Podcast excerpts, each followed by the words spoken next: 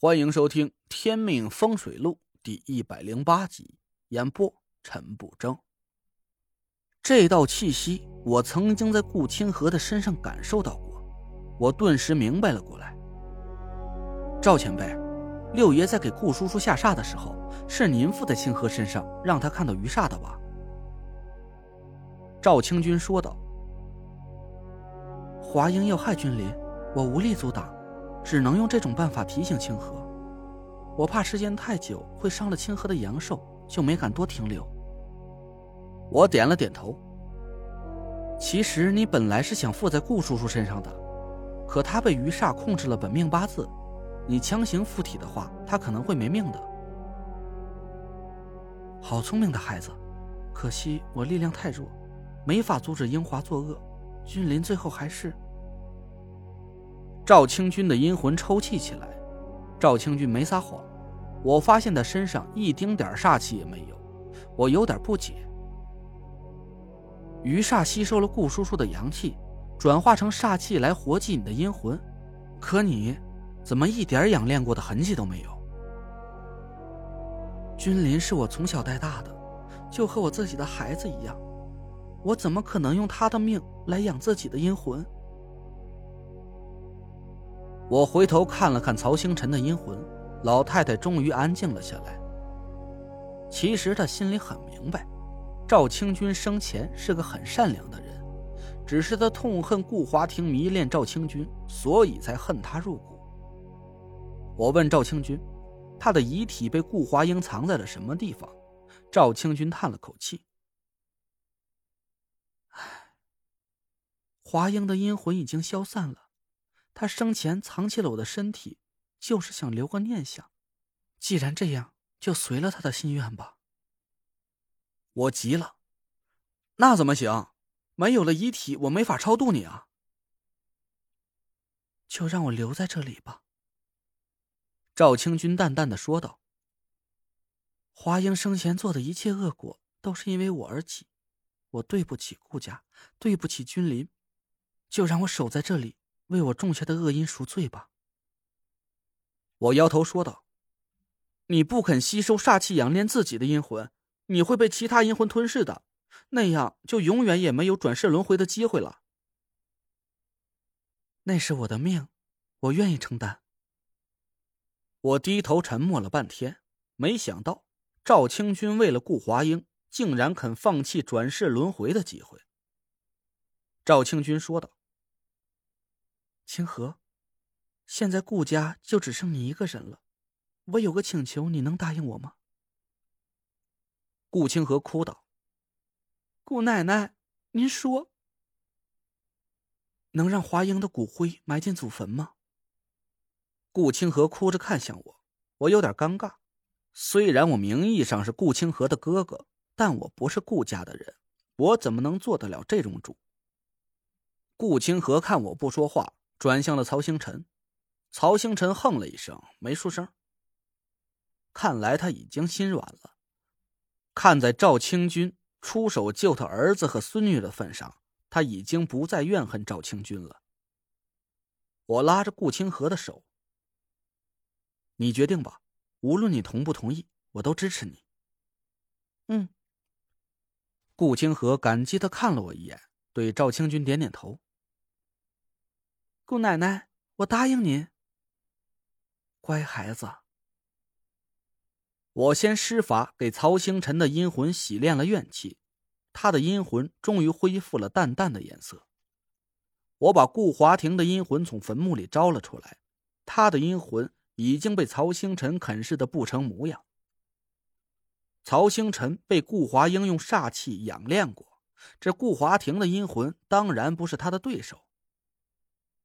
顾华庭的阴魂微弱的几乎不见了，有气无力的，神志都不清楚了。要是再晚来几天，顾华庭就魂飞魄散了。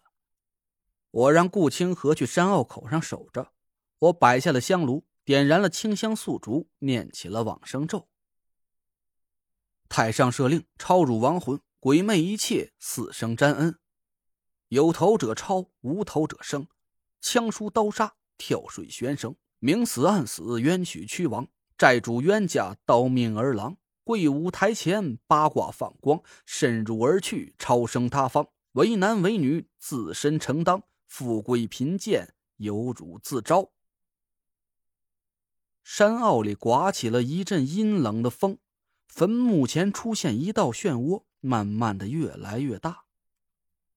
我声音提高了起来：“持救等众，急急超生！”漩涡猛然快速旋转了起来，曹星辰和顾华庭的阴魂被漩涡吸了进去。就在他们阴魂消失的那一刻，我听到了一个虚弱的声音从漩涡里传了出来：“清君，我对不起你。”漩涡消失，曹星辰和顾华庭的阴魂不见了，背后轻轻一响。我看到了一滴晶莹的泪珠渗进了泥土里。我把顾清河叫回来，和他商量了一下，决定去城里请几位工人师傅来修建两座坟墓，一座是顾君临和张子墨的和墓，另一座是顾华英的。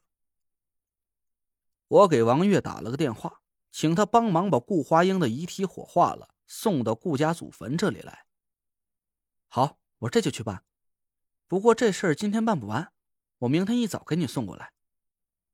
挂了电话，我对顾清河说：“今晚我们就不回去了，在县城里住一夜，明天办完了事儿再回中州去，就省得来回折腾了。”好，那我们去找住的地方吧。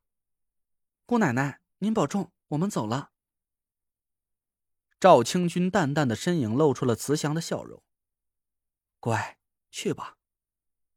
累赘，你留一下。我有几句话要和你说。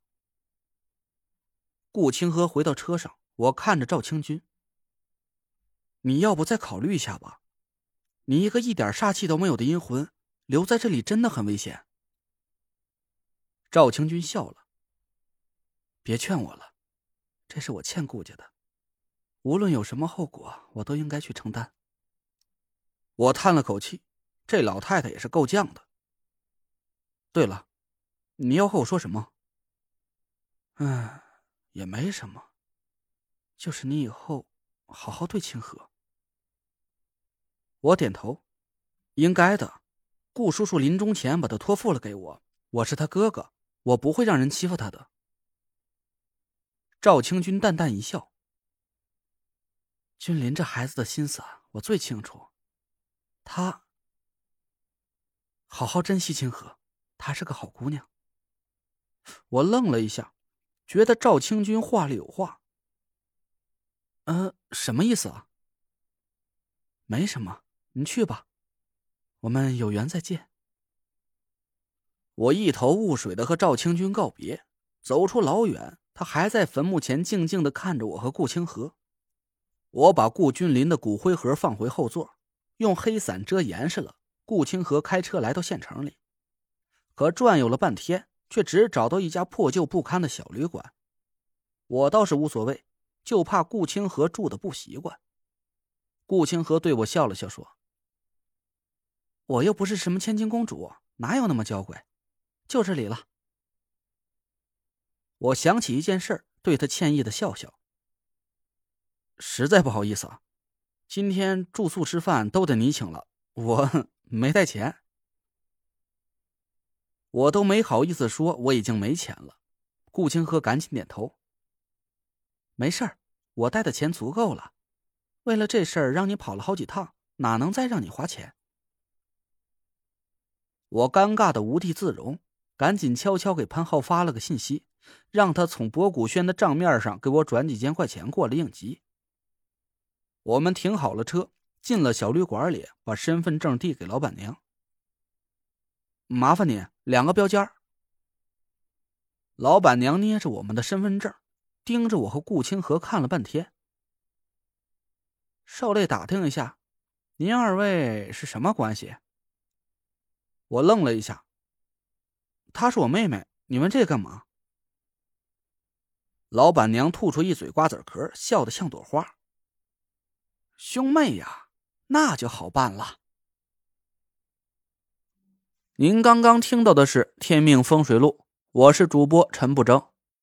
订阅专辑不迷路，麻烦您哎再给我个关注。